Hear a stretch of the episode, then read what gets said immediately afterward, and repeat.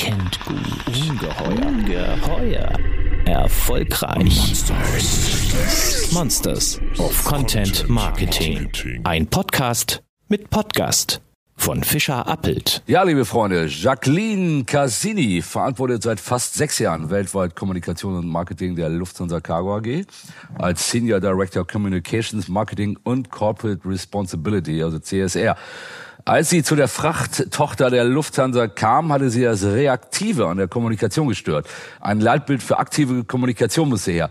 Enabling Global Business. Darüber wollen wir gleich sprechen und auch persönlich werden, denn beim Wohnmobil- und Wohnwagenbauer Hümer spricht man das Hümer aus, Hümer, äh, von dem Jacqueline zur Lufthansa kam, hat sie ihren Job auf ganz besondere Weise ergattert. Auch dazu gleich mehr. Erst einmal herzlich willkommen, Jacqueline Cassini bei den Monsters of Content Marketing. Hallo. Hallo und vielen Dank für die Einladung. Jacqueline, es gibt ein YouTube-Video von euch unter dem Titel Enabling Global Business in Times of Uncertainty. Das war schon 2019. Habt ihr damals schon geahnt, was in den äh, folgenden Jahren auf die Welt zukommt oder woher äh, dieser Titel? Äh, der Titel äh, oder besser die Unsicherheit äh, kommt eher ähm, daher, dass Luftfracht, also unser äh, Kerngeschäft, das, was wir machen, ähm, Güter von A nach B transportieren in kürzester Zeit, ähm, ist ein Geschäft, was sehr unsicher ist. Unsicher, weil man nie voraussagen kann, wann läuft es sehr, sehr gut, äh, wann kommt äh, eine Krise in das Geschäft rein. Also das ist ähm, etwas, was wir managen müssen im Business. Ähm, und gleichzeitig, ja, äh, äh, kann man schauen, wann werden die meisten Güter geflogen? Tatsächlich in Krisenzeiten. Also damals zum Ausbruch des äh, unaussprechlichen Vulkans in Island beispielsweise, das war eine Zeit, wo unglaublich viele Güter geflogen wurden, weil weltweit die Lieferketten unterbrochen waren, äh, da in Europa beispielsweise für eine Woche nichts mehr flog.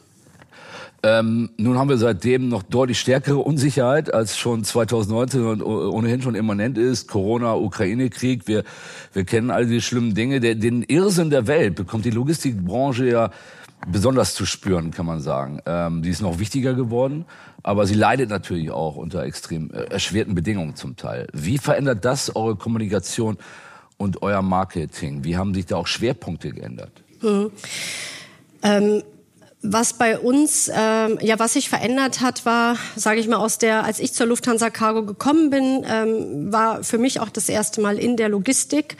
Und Logistik ähm, findet im Grunde nur im Hintergrund statt. Also jeder geht davon aus, Logistik ist da, die muss funktionieren. Ähm, und allenfalls spricht man darüber, wenn sie nicht funktioniert. Und ähm, mit dem Beginn der Corona-Krise, was wir, wir waren A, wir sind ein weltweites Geschäft. Wir haben ähm, in über 100 Ländern 300 Stationen mit Kolleginnen und Kollegen vor Ort und haben deshalb schon äh, um die Weihnachtszeit herum erfahren, was, äh, dass da was äh, in China passiert.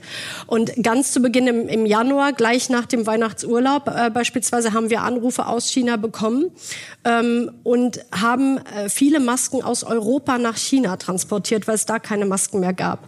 Und äh, das war schon ein anderes Geschäft. Geschäft, weil früher haben wir ja klassisch Kommunikation und Marketing gemacht und da war es sehr, sehr hands-on. Wir müssen jetzt hier helfen.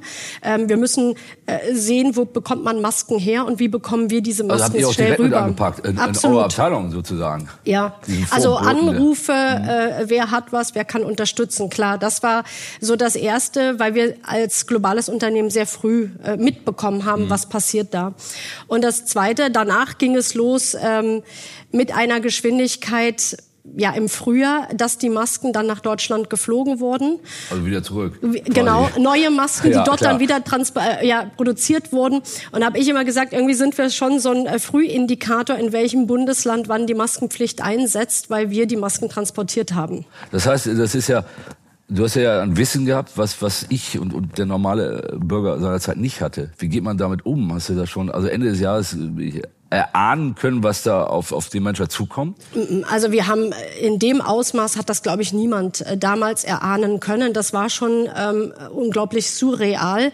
Äh, was ähm, nochmal die Geschwindigkeit und den Druck im Team der Kommunikation und auch im Marketing deutlich erhöht hat, weil ähm, äh, man musste wirklich Informationen von jetzt auf gleich verarbeiten, ausspielen und das nach extern, insbesondere in Richtung Kunden, aber auch nach intern, weil es gab ja äh, viele neue ähm, Arbeitsschutzregeln. Ähm, wie kann ich ins Büro gehen? Ähm, muss ich eine Maske tragen? Wie sind äh, die Hygienerichtlinien ähm, jetzt im Unternehmen?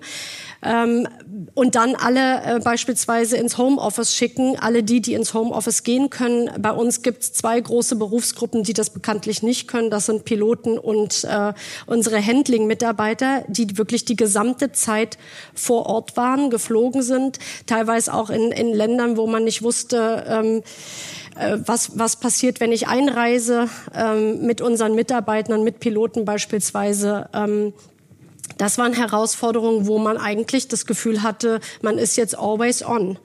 Und äh, und wenn ich jetzt noch mal ein Wort zu unserem Team, wir sind ein eingespieltes Team gewesen im Office. Wir sind genauso alle ins Homeoffice gegangen und äh, ähm, mit der Flut an Informationen, die wir bekommen haben, verarbeiten und ausspielen mussten, intern und extern, ähm, setzte bei uns schon Effekt ein, dass wir wirklich gefühlt always on waren. Wir saßen immer mit unserem Laptop äh, im, am Küchentisch, im Esszimmer, im Wohnzimmer, äh, im Arbeitszimmer, je nachdem, äh, was, was das Haus hergab. Und, ähm, und was das, das WLAN hergab ja, was das, äh, wo das Team am Ende auch gesagt hat, nach einer Woche, okay, wir müssen hier was ändern, das geht nicht mehr, weil äh, ich schaue jetzt irgendwie 18 Stunden in meinen Laptop. Und dann haben wir gesagt, okay, wir brauchen morgens ein Check-in, ähm, wo wir als Team zusammenkommen, die wichtigste, also die Lage durchgeben, was ist in der Nacht passiert, was, äh, was müssen wir heute tun, welche äh, Produktionen stehen an von Videos, von Texten, die produziert werden müssen.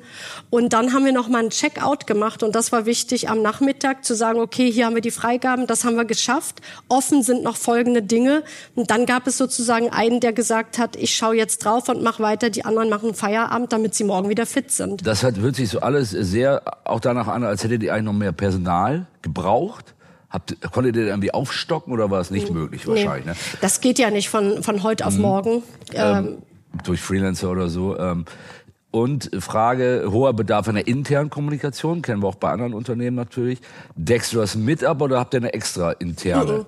Bei uns ist alles im Team. Ähm, also ich habe eine Abteilung, äh, da ist das, äh, wo ich immer sage, wir äh, haben 360 Grad der Stakeholder, die wir abdecken.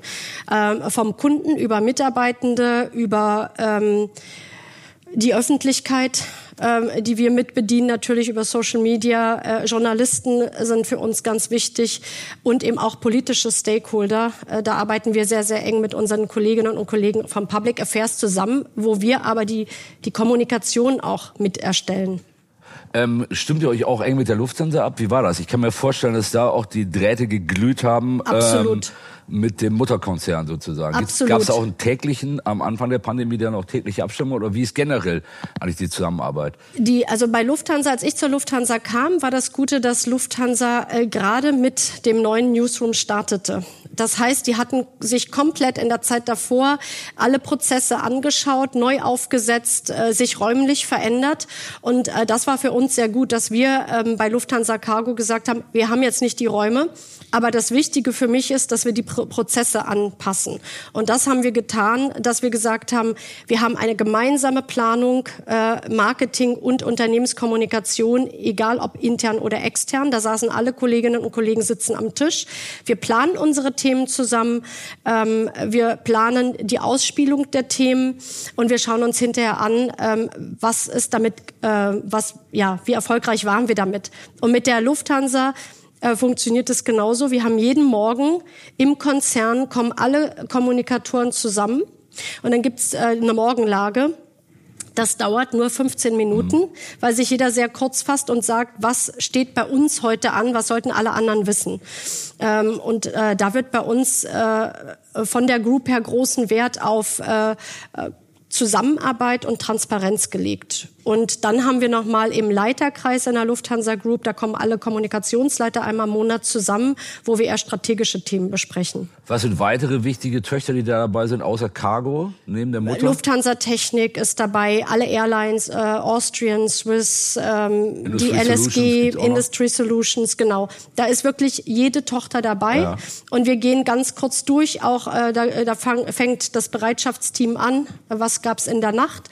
Und dann geht es einmal durch die ganzen Gesellschaften. Du hast schon erwähnt, äh, es würde sich so an, als würde auch Content mehrfach verwertet werden. Also Sachen, die bei euch laufen und gut zur Lufthansa generell passen, werden dann auch auf deren, auf den Mutterkanälen ausgespielt, oder? Genau. Also wenn es ein Thema ist, beispielsweise Nachhaltigkeit, das ist ein Thema, ähm, was für uns alle wichtig ist. Und wenn wir ähm, bei der Lufthansa Cargo dort ein Thema haben, weil wir beispielsweise einen neuen Kunden haben, äh, der bei uns Sustainable Aviation Fuel kauft, ähm, dann ist das ein Thema, was ähm, die Mutter übernimmt und sozusagen über ihre Kanäle nochmal verstärkt wird. Kommen wir mal zu eurem kommunikativen Leitbild, ähm, das du, glaube ich, eingeführt hast, beim Team Enabling Global Business. Was steckt hinter diesem Leitbild und was, äh, wie hat das Leitbild die Kommunikation bei euch geändert? Ja, ähm, das war, ist, glaube ich, der wichtigste Punkt, den wir in den letzten sechs Jahren gemacht haben. Als ich zur Cargo kam, ähm, habe ich in der Vorbereitung immer gesehen, es gab sehr, sehr schöne, bunte Pressemeldungen, ähm, zum Beispiel zum Valentinstag. Da haben wir, das war auch ein Klassiker, da kam immer das Morgenmagazin zu uns, die halt nachgestellt haben, wie kommt die Rose vom Feld in Kenia bis zur äh, Frau in Deutschland beispielsweise. Und dazu haben wir eine Pressemeldung rausgegeben, weil wir ähm, sehr, sehr viele Frachter voll mit Rosen aus Südamerika und Afrika nach Europa geflogen haben. Und in diesem Jahr, es war Anfang 2017, hat mein Team gesagt, wir möchten das nicht mehr machen. Und habe ich, warum denn nicht? Das ist ein schönes Thema. Ähm, ja, aber wir kriegen äh, wirklich sehr, sehr viel Kritik auf den Social, äh, im Social Media, dass das Ganze nicht ähm, umweltfreundlich ist. Es ist ein Klimakiller. Warum müssen Rosen überhaupt fliegen etc.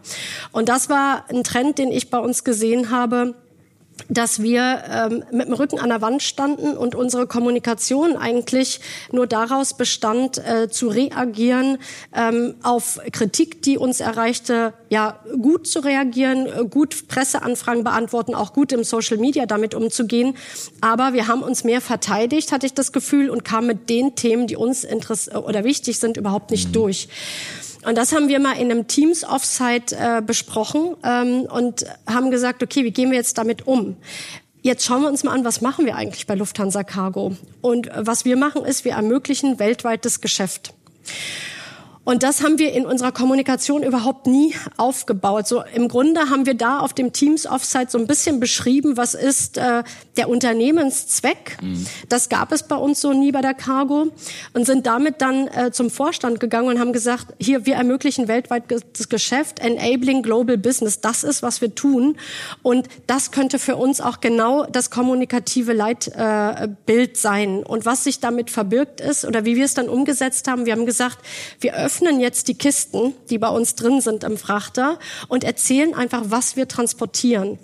Und äh, daraus ist das dann äh, unsere Kampagne, die wir nach wie vor spielen, mhm. ähm, den Wert, den Logistik zur Gesellschaft, die Systemrelevanz, die Logistik oder Luftfracht in unserem Fall der Gesellschaft bringt. Und wir haben gezeigt, wir transportieren weltweit Insulin, weil Insulin kann nur geflogen werden, weil es immer in einem Temperaturbereich zwischen zwei und acht Grad transportiert werden muss. Ähm, wir haben andere Medikamente, wir haben Impfstoffe. Aber was für uns auch wichtig war, die andere Seite zu zeigen. Beispielsweise ähm, am Beispiel der Rose. Wir sind hingefahren nach Kenia, wir haben mit dem Produzenten gesprochen und die haben gesagt, dadurch, dass es Lufthansa Cargo gibt, die diese Rose transportiert, ist es uns überhaupt erst möglich, hier am Wohlstand der Welt zu partizipieren. Es entstehen Arbeitsplätze, Krankenhäuser etc. Das hat also eine volkswirtschaftliche Komponente und wir haben gesagt, genau das zeigen wir in Filmen. Also deswegen, wir haben Filme vor Ort gemacht und haben die Leute gezeigt, deren Produkte wir fliegen, was, wie verändert sich dort die Gesellschaft und deren Leben und auch ähm, was verändert es beispielsweise mit Leuten, dass wir weltweit Insulin ähm, verschicken. Und für uns war es wirklich die Möglichkeit, einerseits ein sehr gutes Argument zu haben, um mit unseren Kritikern ins Gespräch zu kommen. Kann man die Kritiker, die ja ganz andere Aspekte kritisieren, nämlich die Klimabilanz genau. des Transports, damit zufriedenstellen, damit stillhalten, sage ich mal, indem man sagt, die Bedingungen vor Ort zumindest sind super, die Leute haben mehr Wohlstand in Afrika. Ist ja letztendlich ein anderes Feld, nicht das Kritisierte, oder? Ähm, genau. Funktioniert nee, nee. der Deal dann? Ah, na, so nicht. Ähm, man muss noch einen Punkt dazu nehmen und das haben wir äh, gemacht 2017, war es ein guter Punkt. Das ist einmal eine gesellschaftliche Debatte, wo man zumindest auch im privaten Kreis haben viele gesagt, zum Nachdenken anregt. Okay, Nearshoring oder einfach so schottendicht und wir machen jetzt alles in Deutschland, wir produzieren für uns selbst, ist vielleicht nicht der Weg. Und gleichzeitig haben wir gesagt, das sind auch die großen Themen, mit denen wir uns äh, unsere Vorstände positionieren. Globalisierung, das ist ein Thema, wo wir sagen, es kann nur so sein. Aber, und das kam in dem Austausch ähm, mit, mit unseren Kritikern, man kann den Umweltaspekt nicht außen vor lassen. Und deswegen haben wir gesagt, wir müssen unseren Purpose Enabling Global Business mit Nachhaltigkeit verbinden. Und ähm, bei uns war es noch das Glück, dass bei mir im Team ist auch das Team der, ähm, des, äh, des Umweltmanagements. Das heißt, das sind überhaupt keine Kommunikatoren oder mhm. Marketiers, mhm. das sind wirklich ähm, Leute, die Umweltmanagement studiert haben. Und wir haben gesagt, wir müssen etwas tun. Das ist kein kommunikatives Thema. Das heißt, in der Nachhaltigkeit muss ein Unternehmen echte Veränderung betreiben, um seinen CO2-Footprint zu äh, reduzieren. Und dann kann man darüber sprechen. Und ähm, das haben wir bei unserem Purpose dann ergänzt, dass wir gesagt haben, enabling global business in a sustainable way. Mhm. Und wir sind äh, sehr früh mit unseren Kunden, auch unsere Kunden sind die Industriekunden, die, äh, die alle Güter produzieren, die verschickt werden müssen. Und ähm, da gab es extrem großes Interesse, gemeinsam zu überlegen, wie können wir da besser werden in der Logistik. Nun stelle ich mir ähm, die Nachhaltigkeitskommunikation bei euch ja durchaus als große Herausforderung vor. Denn es ist ja nun so, wenn wir alles nur lokal und regional produzieren, beispielsweise die Rosen, äh, berauben wir euch ja eures Geschäfts letztendlich. Mhm. Das ist ja ein Zwiespalt, in dem ihr dann auch steckt. Nicht? Äh, ja, könnte man so sehen. Wenn man sich aber äh, grundsätzlich anschaut, und damit gehen wir auch äh, ganz offen um oder sagen, auch Luftfracht ist unglaublich teuer. Das heißt, Luftfracht nimmt man wirklich nur, wenn es keine andere Möglichkeit gibt. Beispielsweise, weil es so ein äh, Spezialprodukt ist wie gekühlte Arzt äh, oder äh, temperatursensible Produkte wie Arzneimittel, die geflogen werden müssen, oder ähm, wichtige Maschinenteile, die geflogen werden müssen, damit am anderen Ende der Welt die Produktion weitergehen kann. Ähm, und deswegen überlegt sich jeder ganz genau, ja, wann fliege ich ein Gut, wann gebe ich dieses Geld aus? Um das mal in Zahlen zu nennen, von weltweit allen Gütern, und das haben wir halt rausgearbeitet. Mhm. Das ist Teil, finde ich ganz wichtig, unseres Storytellings, unserer Kommunikation. Ähm, ein Prozent aller Güter weltweit werden geflogen. Wenn man sich den Wert der Güter anschaut, sind das 30 Prozent. Und da sieht man schon, okay, das ist ein bestimmtes Gut, mhm. was äh, geflogen werden muss. Beispielsweise Smartphones sind Produkte, die wir auch fliegen. In der Krise sah das nochmal ganz anders aus, weil eine Maske ist zum Beispiel was, was wir niemals fliegen würden. Da ging es dann um Schnelligkeit. Das hätte man jetzt nicht sechs Wochen ähm, auf dem ja, Schiff lassen ja. können. Dasselbe, wir haben auch im Produktmix äh, bei uns an Bord gesehen, es wurden urplötzlich ganz viele ähm, Kameras für Laptops oder Laptops verschickt und das war halt ein Effekt, weil die ganze Welt ins Homeoffice mhm. gegangen ist. Mhm. Und die Unternehmen von einem Tag auf den anderen ähm, genau diese Produkte Produkte brauchten. Du hast schon einige Stories erwähnt, einige spannende Stories auch, die äh, hinter Enabling Global Business stecken und auf euren Plattformen stattfinden. Das ist ja wahnsinnig viel Content, die ihr da ähm, sind auch Einsatz von von Spürhunden am Frankfurter Flughafen. Solche Stories macht ihr auch. Äh, was sind da die KPIs? Was wollt ihr damit bezwecken? Ähm, wie wie ähm, Reichweitenmessung etc. Ähm, wie, in welchen Dimensionen spielt sich das ab und welche Stakeholder werden da ähm, erreicht mit den Stories. Ich glaube, da gab es auch in den letzten Jahren Wandel. Als wir angefangen haben mit Social Media beispielsweise ähm, vor, vor vielen Jahren, ähm, glaube ich, ging es wirklich, einen, guten Kanal aufzubauen und Reichweite zu erhöhen. Und ähm, das fand ich auch immer äh, ja, teils mit unseren Agenturen oder im Team gab es viel Diskussion, genau welches KPI nutzt man. Ähm, nehme ich Reichweite oder äh, Likes oder ähm, gehe ich auf Engagement oder ja, und dann war bei uns, wenn, also wir haben uns das angeschaut und haben gesagt, ganz ehrlich, im Social Media, wenn ich ein Flugzeugbild mit einem lustigen Spruch poste, habe ich unglaubliche Reichweite, unglaublich viele Likes. Aber es zahlt überhaupt nicht auf unsere strategischen mhm. Themen ein. Sowas kann man mal machen. Also es muss ein Mix sein. Aber in den letzten zwei, drei Jahren und gerade mit der Debatte, ähm, was macht die Logistik und äh, dem Thema Nachhaltigkeit haben wir gesagt, nein, auch wenn es weniger Reichweite ist, möchten wir unsere strategischen Themen platziert sehen. Das heißt, ihr spielt die Stories und die äh, wichtigen Themen auf Social Media genau. aus und ähm, ihr macht da weniger Visuals und bunte Bilder und die typischen Social Media Gags, sondern das dient eher Links mit Anmoderation äh, auf genau. eure Stories. Also das, das hat, war ein großer Shift und wir sind noch mittendrin in dieser Transformation, ähm, wo uns das schon gut gelingt ist auf LinkedIn. Also bei uns hat auch jeder Kanal wirklich eine spezielle Zielgruppe und einen speziellen Zweck. LinkedIn B2B besonders Link, wichtig für Genau, euch. LinkedIn ist unser wichtigster mhm. Kundenkommunikationskanal. Da haben wir auch eine super, eine super Engagement und das ist für uns auch eine Plattform, wo wir damals angefangen haben, unsere Nachhaltigkeitsthemen zu spielen. Ganz transparent und da muss man einfach, man muss äh, Mut haben und offen sein, weil da wird hart diskutiert. Und äh, das ist gut so. Und genau diesen Austausch brauchen wir auch mit unseren Kritikern, die sagen, das ist doch alles nicht richtig. Wenn ihr Sustainable Aviation Fuel habt, das ist doch niemals ein CO2-neutraler Flug, wo wir dann wirklich erklären können, auch mit unseren Fachexperten, warum es so ist. Das geht ganz stark in Richtung Kunden. Und Instagram, Facebook ist für uns sehr, sehr viel im Employer Branding okay. für die Öffentlichkeit, mhm. einfach zu sagen, hey, wisst ihr eigentlich, was bei mhm. euch auf dem Tisch ist, mhm. was alles geflogen wird, warum das wichtig ist und ähm, was wollen wir damit bezwecken. Ähm, wir haben früher tatsächlich den Content ausschließlich dort gehabt und irgendwann gesagt, äh, wir haben überhaupt keinen eigenen Content-Hub, also eine eigene Plattform, wo alles stattfindet. Und das bauen wir gerade, das ist jetzt in den letzten anderthalb Jahren entstanden, dass wir unsere Webseite komplett neu gestalten. Wir haben ein Kundenmagazin im Print gehabt, wo wir gesagt haben, das lassen wir jetzt. Gehabt, wir machen eingestellt? Eingestellt und gehen jetzt komplett, und das wird in zwei Wochen, äh, werden wir unsere neue Webseite mhm. relaunchen und das wird dann ein echtes Content-Hub. Gerne noch mal kurz Werbung machen. äh, URL ist? Äh, www.lufthansa-cargo.com. Gut, hätte man jetzt antizipieren können, sollte den Leuten möglich sein, das anzusteuern. Absolut. Nee, und äh, da haben wir gesagt, und dann äh, wird ein Fit draus, dass wir unsere Stories im Social Media äh, mhm. Raum anteasern und auf die Webseite genau. holen wollen. Und das äh, im Idealfall, wir sind im B2B-Bereich. Habt ihr aber jetzt auch schon gemacht auf die alte Website oder noch nicht so? Nicht wirklich, okay. nicht wirklich. Äh, deswegen sage ich, ähm, das hat noch nicht so richtig funktioniert. Da fehlte uns der Content und das Content Hub auf der mhm. Webseite. Die mhm. war recht statisch für meine Begriffe mhm. vom, vom Content her.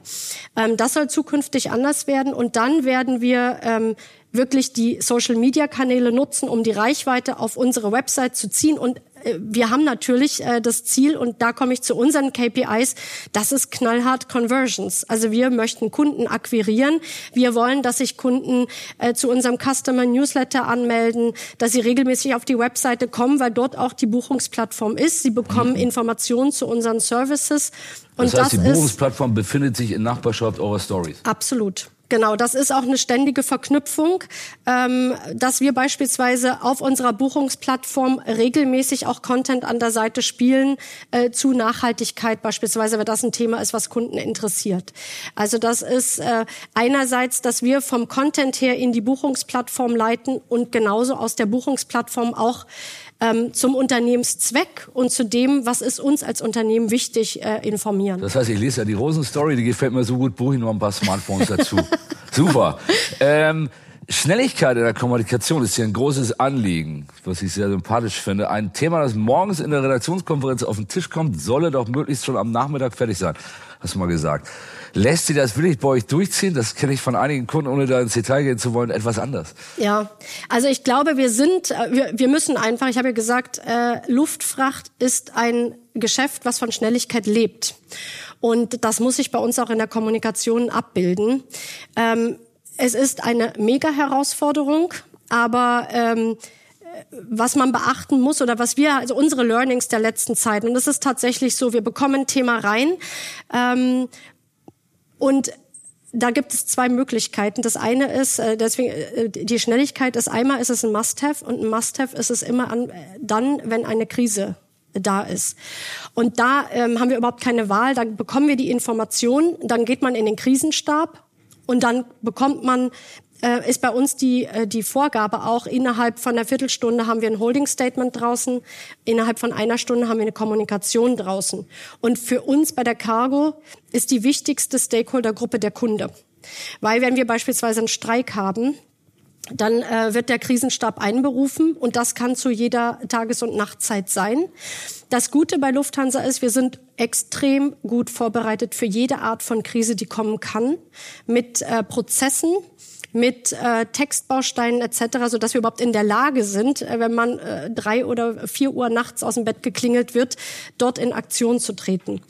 Und ähm, also das, da haben wir gar keine Wahl, das findet statt und das haben wir, glaube ich, jetzt durch, wir haben jetzt den 300 unsten Krisenstab seit Beginn der Corona-Pandemie.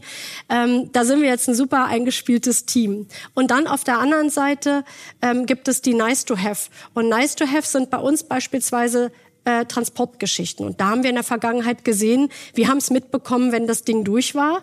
Also äh, zum Beispiel wir haben mal äh, mit oder wir kriegen dann einen Anruf, wir haben ein ganz besonderes Fahrzeug hier vor Ort oder wir kriegen einen Anruf äh, von einem Handling-Kollegen, äh, wir haben Karl Marx hier bei uns am Hub, ich was. Und dann brauchst du halt jemanden, der ähm, sofort vor Ort ist, der Fotos machen kann, der dazu drei Zeilen schreiben kann und dass wir es wirklich an dem Tag ausspielen. Und wie haben wir das gemacht? Ähm, wir nutzen einerseits äh, haben wir gesagt, wir haben jetzt ein weltweites Korrespondentennetzwerk, so nennen wir das. Das sind äh, Mitarbeiterinnen und Mitarbeiter, die Spaß haben, ähm, die uns, die in ihren Märkten in Japan, in Brasilien, in USA am Hub vor Ort sind und die uns wirklich sagen, ey, ich habe eine mega Story und die uns dann auch einen kurzen Film, äh, ein paar Infos und ein Foto liefern. Das läuft bei uns in die Redaktionsrunde morgens um neun rein und dann planen wir, wer verarbeitet das jetzt, wer pro, also produziert das Stück fertig und spielt es wann aus. Und da kommt dann halt bei uns im Team haben wir einfach in den letzten zwei drei Jahren sehr sehr viel eigene Skills aufgebaut. Sonst kriegt man es nicht hin.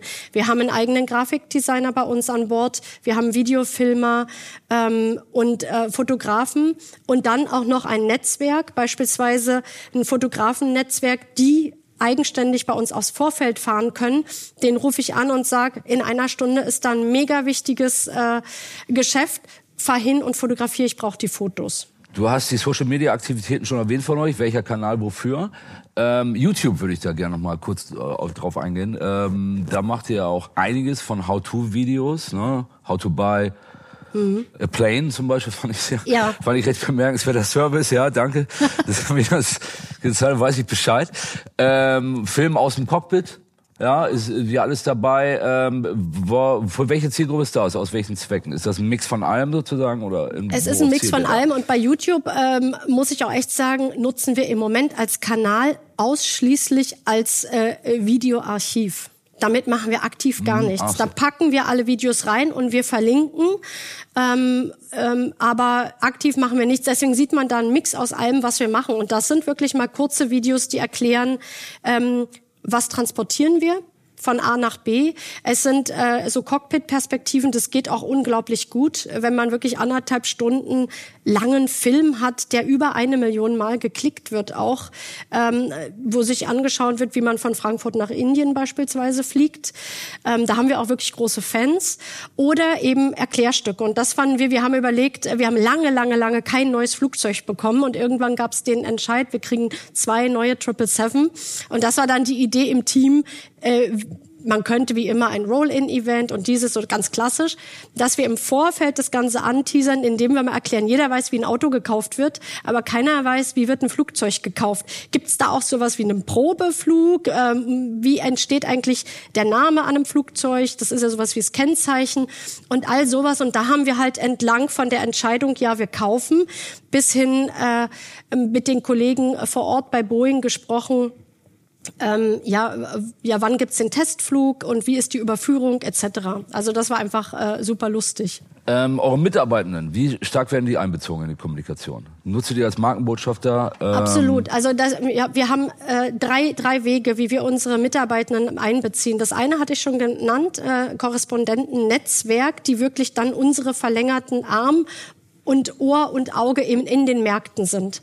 Und auch in den verschiedenen ähm, Mitarbeitergruppen. Da haben wir Piloten drin, Handling-Mitarbeiter, äh, ein Loadmaster, der immer total interessant erzählt, wenn man eine riesen Flugzeugturbine transportiert, äh, wann, wann machen wir das und was muss man beachten.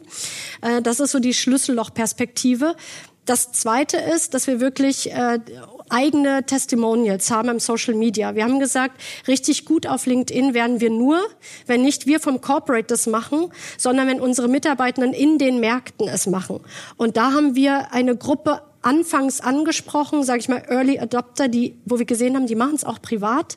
Die haben von uns äh, Schulungen bekommen und es ist so gut angekommen, dass wir wirklich in jedem Monat, jeden Monat führen wir Schulungen durch, sagen, was, worauf es uns ankommt. Wir haben immer gesagt, wir wollen eher die lange Leine lassen, nicht tausend Guidelines, das dürft ihr nicht, sondern eher sagen, was dürft ihr. Dann bekommen alle bei uns äh, über die Mitarbeiter-App im Vorfeld, das posten wir demnächst auf Social Media, auf diesen Kanälen. Macht doch mit, liked, shared oder postet selbst diesen äh, Beitrag mit Foto und Film. Passt es an, übersetzt es in eure Sprache. Und äh, das funktioniert unglaublich gut. Deswegen haben wir eine, eine große Community bei uns intern noch. Und der dritte Kanal ist nochmal die Mitarbeiter-App. Da gibt's einen Kanal, wo jeder Mitarbeiter selbst drin posten kann. Und da sehen wir in der Kommunikation auch morgens, hast du gesehen, was äh, Gustavo äh, aus Sao Paulo gepostet hat? Äh, super toll. Und äh, frag doch mal an, ob wir eine Freigabe für extern bekommen. Und das ziehen wir am selben Tag dann auch extern. Zum Schluss noch eine Frage zu dir persönlich. Mhm. Interessante Story. Bevor du zu Lufthansa Cargo kamst, warst du bei dem Wohnmobil- und Wohnwagenspezialisten Hümer am Bodensee, wo du auch immer mal wohnst.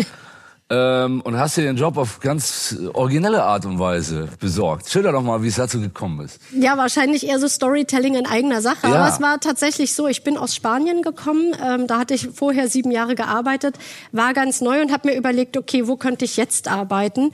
Und habe verschiedene Firmen gesehen. Unter anderem äh, war das die äh, Erwin Hümer Group, die in Bad Waldsee saß, natürlich auch äh, spannend. Und ähm, es ist, ich fand die Geschichte spannend, als ich recherchiert habe. Es ist eine Familie, Familie Hümer, die sieben, nee, zwölf Wohnmobilmarken, also alle, die man auf der Autobahn gesehen hat, äh, im, im Besitz hatte. Und die ähm, und ich fand, hab gedacht, ach, äh, Kommunikation, sich den ganzen Tag mit Urlaub beschäftigen, das könnte mir gefallen. Und äh, habe aber eine Recherche gemacht in der Zeitung, um einfach meine Bewerbung vorzubereiten. Und da gab es sehr, sehr viel Negatives. Und wo ich gesagt habe, wie kann das sein? Familienunternehmen mit langer Tradition, ein tolles Produkt. Ähm, und habe dann, es gab auch kein Job-Opening. Ich habe einfach äh, dem CEO einen Brief geschrieben, eine E-Mail, und habe gesagt, ich sehe in allein bei meiner kleinen Recherche extern äh, folgende Herausforderungen, die man aber alle äh, kommunikativ sehr gut lösen könnte. Und äh, habe innerhalb, ich habe glaube ich am nächsten Tag eine Einladung von ihm bekommen zum Gespräch. Und äh, die Stelle Leiterin Unternehmenskommunikation äh, wurde damit geschaffen, weil man hat äh, im Grunde eine Konzern, gemacht, nee, man hat, es war ganz neu, was ich nicht wusste, dass sie eine Konzernzentrale gegründet hatten und darunter die Marken sortiert haben. So äh, muss man sich so ein bisschen wie Volkswagen Group im mhm. Wohnmobilbereich. Und dort oben war ich dann halt die erste, die äh, die Unternehmenskommunikation dort aufgebaut hat, das Team, ähm, was eine super spannende Geschichte war. Ich hatte mein Bewerbungsgespräch auch mit der Eigentümerfamilie und deren Anliegen war das Onboarding, das kommunikative Onboarding der zweiten Generation. Und, äh, und das fand ich einfach mega spannend. Also ein riesen Change-Projekt. Aber auch, ja, das, äh, so bin ich zum Job gekommen. Ähm, und das würde ich auch jedem mitgeben, sich mehr zu überlegen, wo will ich hin, was könnte ich machen und dann äh, schauen, ähm, was könnte mein Mehrwert sein und das wirklich als persönliche Story ähm, dem CEO in dem Falle anbieten. Also bei mir hat's funktioniert. Schöner Lifehack zum Abschluss. Äh, vielen Dank, Jacqueline, dass du da warst. Vielen Dank, Dirk. Bis zum nächsten Podcast mit Podcast für weitere Monsters of Content Marketing. Schaut nicht unters Bett, schaut unter www.fischerappelt.com.